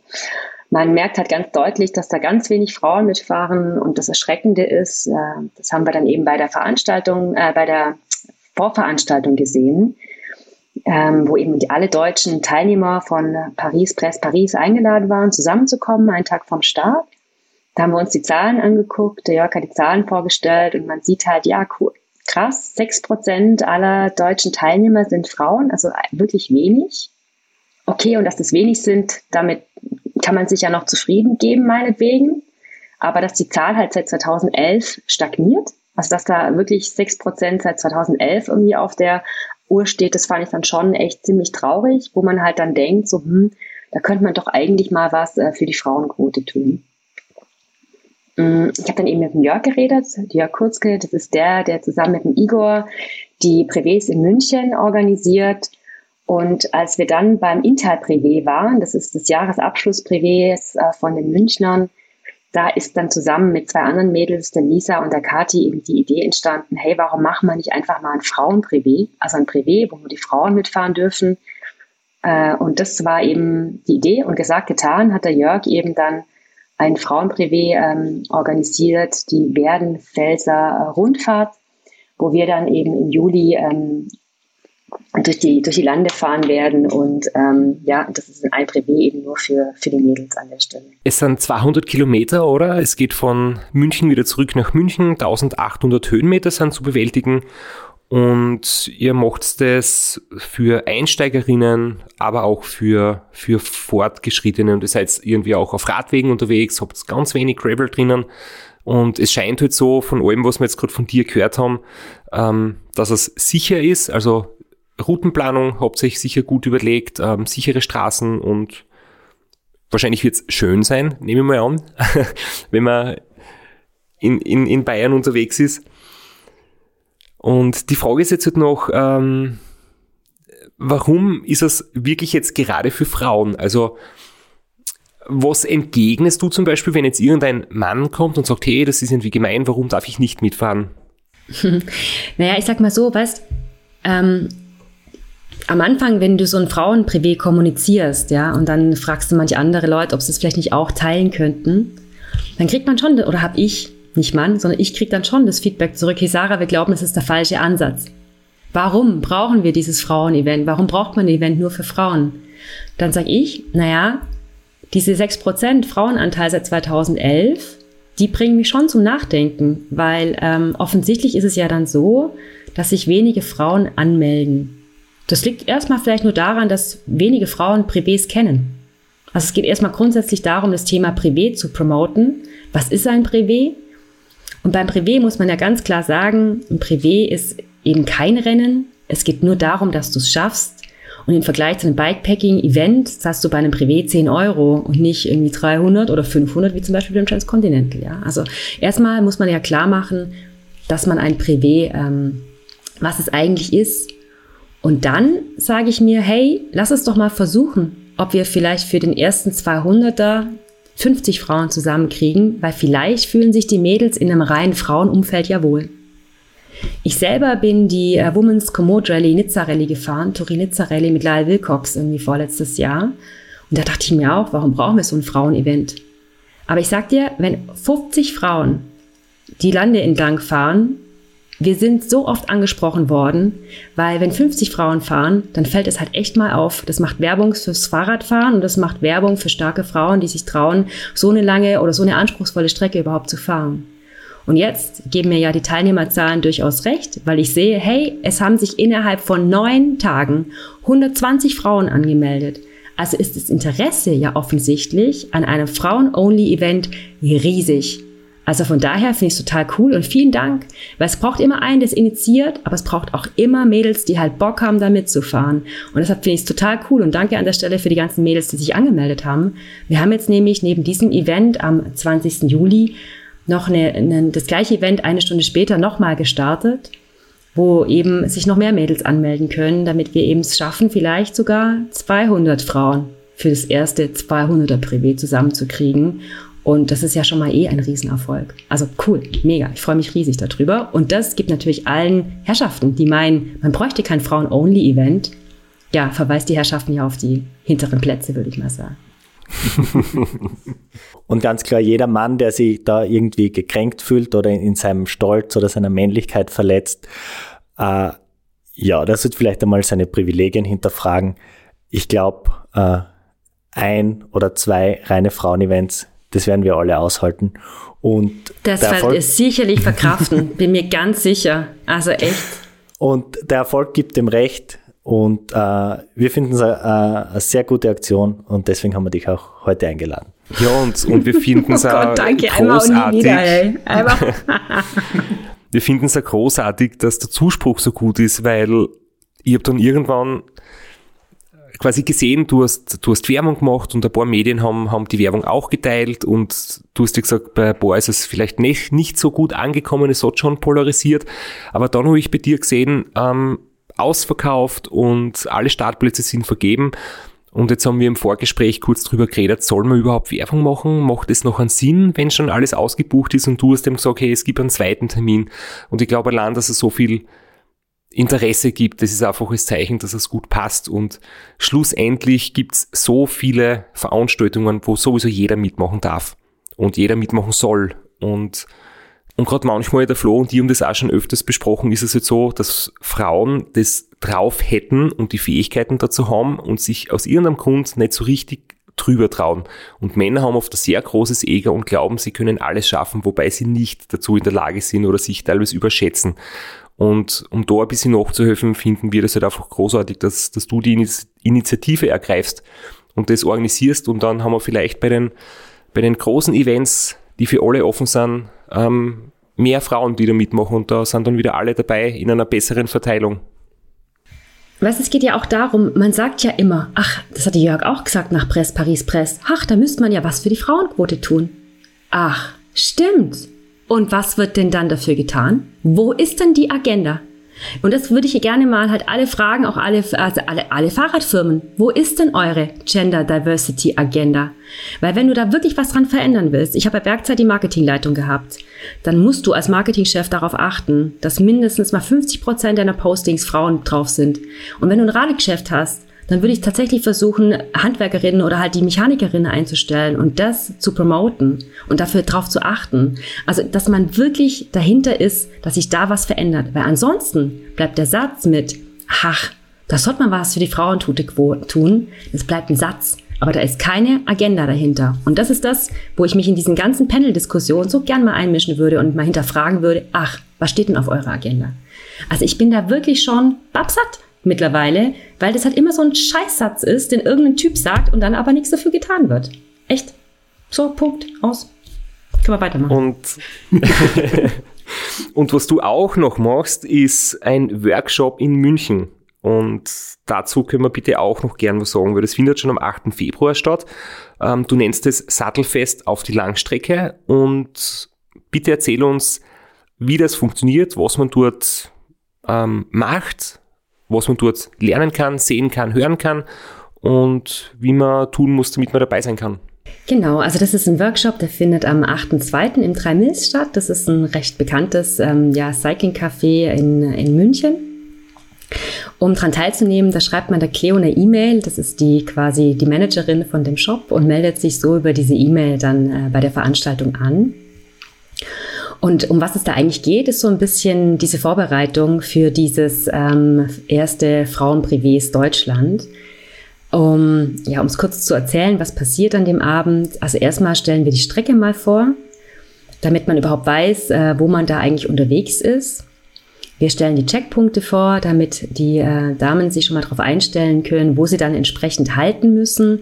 Und wir erklären natürlich auch nochmal das Privé-Prinzip, also wie funktioniert das eigentlich, dass man eine Privé-Karte kriegt und dass man dann an dem Checkpunkt natürlich eine Unterschrift braucht, damit man eben nicht vergisst, das alles zu machen.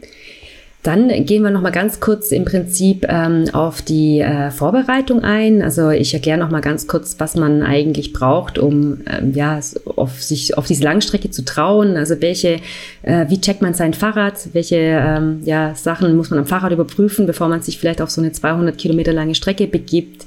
Man gibt ein paar Tipps oder ich gebe ein paar Tipps zum Durchhalten und natürlich auch zur Ernährung und vielleicht auch zum Training im Vorfeld. Und ähm, das ist so das, was die, die Damen erwartet, damit die sich so ein bisschen seelisch und moralisch darauf vorbereiten können, was sie denn am 20. Juli auf dem 200er Privé eigentlich erwartet.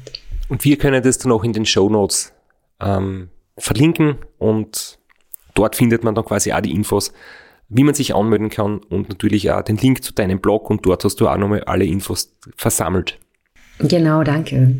Jetzt haben wir ein bisschen aufgeladene ein aufgeladenes Thema besprochen, aber nicht nur um irgendein Thema anzusprechen oder irgendwo zu polarisieren, sondern eigentlich mit Lösungsvorschlägen. Nämlich du tust wirklich was für die ganze Geschichte.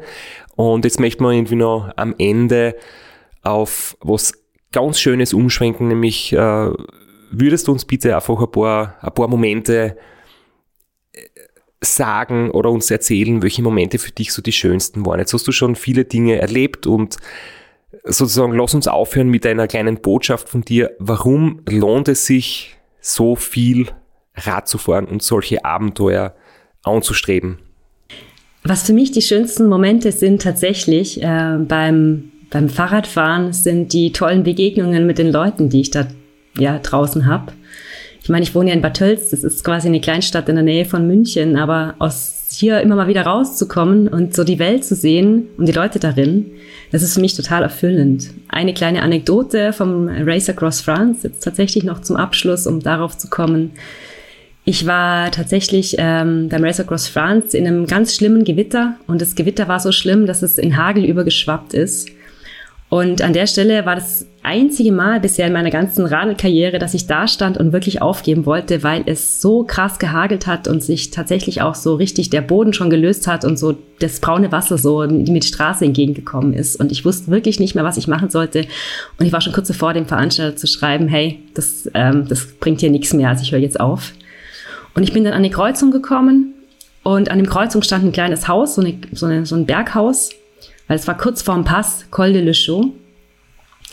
Und dann habe ich das Haus gesehen, ich habe Licht drin brennen sehen und habe dann an diese Tür geklopft und ich war patschenass von oben bis unten.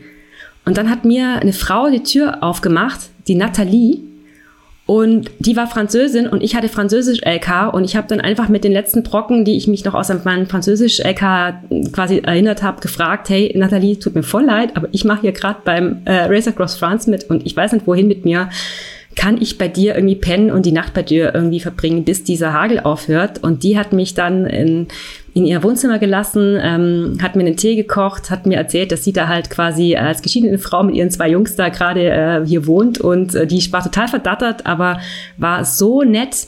Ähm, und das sind so die Momente, wo ich mir echt sage, so hey, ob ich jetzt hier ankomme oder nicht ankomme, ob ich das Rennen gewinne oder nicht, ich werde das mein Leben nie vergessen. Ich habe ihr dann hinterher noch eine Postkarte geschrieben äh, mit dem Siegerfoto vom Race Across France, weil ich da als einzige Frau überhaupt angekommen bin. Also ich habe ihr so viel zu verdanken ähm, und habe ihr äh, quasi, habe sie noch angerufen und gesagt so, hey geil, das werde ich mein Leben nicht vergessen. Also vielen Dank, was du an dem Abend für mich gemacht hast. Nur wegen dir bin ich eigentlich hier. Und das sind so die Geschichten, die ähm, ja tatsächlich ähm, unvergessen bleiben und warum ich jedes Mal gerne Tölz wieder verlasse, natürlich auch gerne wieder nach Tölz zurückkomme. Aber was es einfach wert macht, sich aufs Radl zu setzen und die Welt zu entdecken. Ja, es ist wirklich ein wunderbarer Abschluss. Danke vielmals, dass du äh, das mit uns geteilt hast. Auch danke für deine, deine Leidenschaft und deinen Einsatz. Den, den spürt man auch im Gespräch und das äh, gefällt mir persönlich sehr gut. Das taugt mir, dass du so viel Herzblut reinsteckst. Danke, dass du dir Zeit genommen hast. An alle unsere Hörerinnen jetzt ganz speziell. Äh, kommt zum Workshop, meldet euch zum Privé an, setzt euch aufs Radl. Äh, ihr werdet es nicht bereuen. Und an alle unsere Hörer, erzählt es euren Freundinnen, Frauen, Trainingspartnerinnen weiter. Und ja, dir, liebe Sarah, herzlichen Dank. Alles Gute für die nächsten Abenteuer, Trainingskilometer, für, fürs Frauenprivé und hoffentlich bis bald bei einem Finisher-Bier. Ja, danke euch für die Einladung, ihr Lieben, und für die Promo an der Stelle. Bis bald.